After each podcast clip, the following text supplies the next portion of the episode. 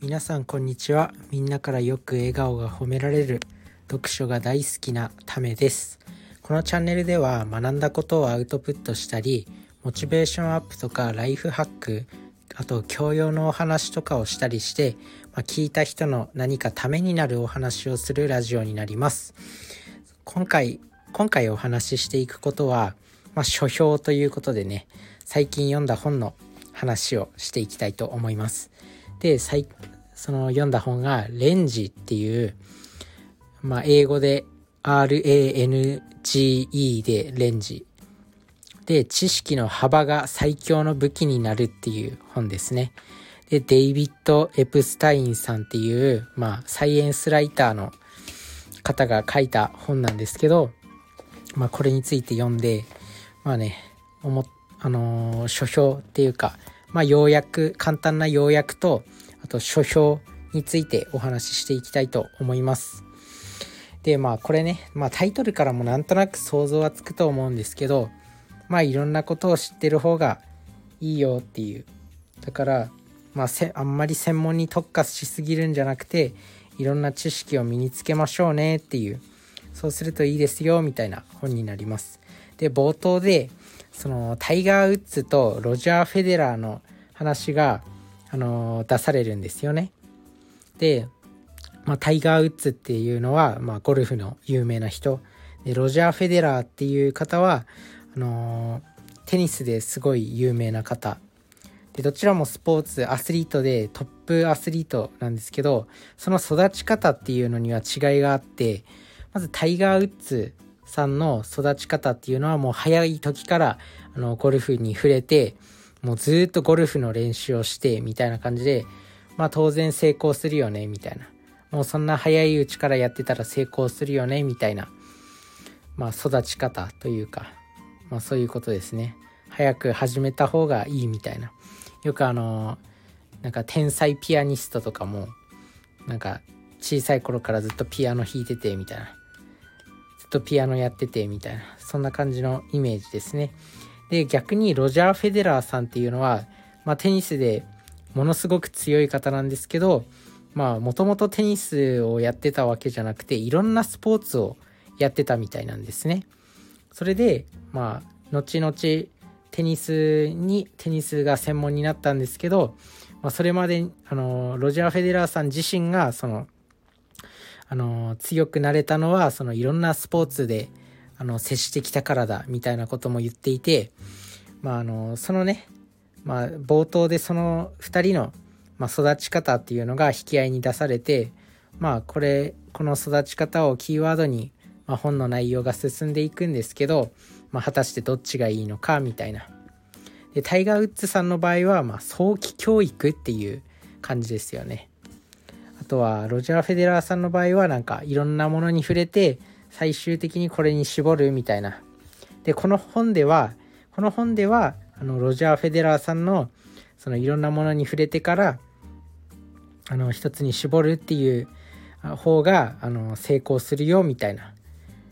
感じの本になってます。もちろんタイガー・ウッズさんのあの育ち方っていうのも、まあ、ある種の正解ではあるんですけどこの本に関してはそのロジャー・フェデラーさんの、あの生き方あの育ち方っていう方にが、あのいいよっていうことを言ってます。で、まあ、どうすればいいのかっていう話なんですけど、まあそ、それに関して、まあ、いろんな偉人とか有名人の方の、あのエピソードが引き合いに出されて、まあ、やっぱ幅広く知識を持ってた方がいいよねみたいな感じの本です。なので、まあ、結論幅広く知識を持っていましょうっていうことなんですけどまあ自分がこの本を読んで思ったことはあのちょっと安心したんですよね。正直自分自身まだあの何もなんかスキルもないしなんかこれといって自信のある分野とかもないしなんか本当にいろんなことをつまみ食いしてきたっていうなんか興味のあることをちょっとやってはやめちょっとやってはやめみたいなことをやってきてでもそれでもいいんだなっていうそのちょっと勇気づけられる本ではありました。あとこの本の中ではまあいろんな有名人他にもゴッホとかあとゴッホさんあのフィンセント・ファン・ゴッホですね。あの有名な画家の。でそのゴッホさんっていうのはあのー、あの死んでからゴッホゴッホ本人が死んでからその絵がすごい評価されたんですけど、まあ、そのゴッホさんの生き方は、まあ、結構いろいろやってたんですよね。なんか書店員やったりとか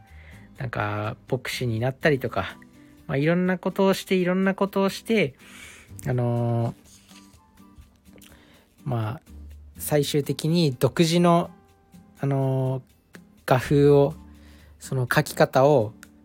見出してその絵があの後世に伝えられるようなとても有名なあの絵になったっていうエピソードとかあとは J.K. ローリングさんっていう「ハリー・ポッター」の作者ですね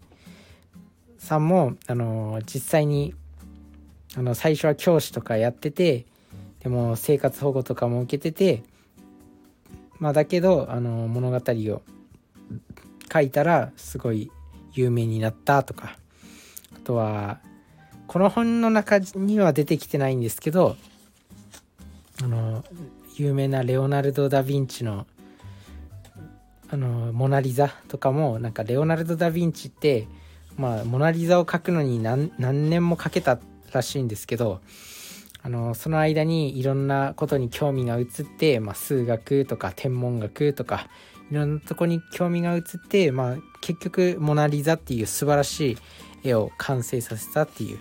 ことがあったりとかなんかそういうふうになんかやっぱ知識の幅がある方がこうなんかいろんなことに対応しやすいのかなっていう。だからあのまだこう道が決まってない人とかも全然あの大丈夫なんだよっていう風な勇気づけられる本にはなりました。なので、まあ、まだこうねいろいろ自分がどうどうしていきたいかとか決まってない人も今のままでいいんだよみたいなそんな感じのねあの勇気をもらえる本になりました自分にとっては。なのであとはね、まだ自分の可能性をあの諦めずやっていきたいなと。やっぱねあの早期教育の人ってちょっとなんか有利じゃないです有利だと思っちゃうじゃないですか。でも逆にそれにもメリデメリットがあってなんか一つの観点からしか物事を見れないとかそういうデメリットも発生しちゃうからあのー、まあどちらもどちらの人もやっぱ世界には必要なんですけどまああのー、幅広い知識を持った人の方があの対処ができるよっていうことになるなります。なのでまだまだ諦めないでねっていう話でした。なのでレンジ。これね本当に面白い本なんであのぜひ読んでみてください。なんかね本当にいろんなエピソードが載ってるんですよね。この自分は結構この本の中でやっぱゴッホのエピソードが非常にあの印象に残りましたね。あの人あのまあなんとなくその死んでから絵が有名になったっていうのは知ってたんですけどそういった経緯があったのかみたいないろんなとこに興味が移ってまあ正直言ってしまえばまあ結局本人本人は生きてる間には、まあ、あんまり何も達成できずに終わったっていう感じではあるんですけどまあ、死んでから評価されはしたんですけどやっぱあのそうやっていろんなことに挑戦してはやめっていうのも別にあの無駄じゃなかったんだなっていうのをあのそういうエピソードがあって、まあ、自分もあのももっと頑張ってみようかなっていう本になりましたなので皆さんもこのレンジ知識の幅が最強の武器になるっていう本ね面白いんで是非読んでみてください。それではね、あの、皆さんの人生が良くなることを願ってます。バイバーイ。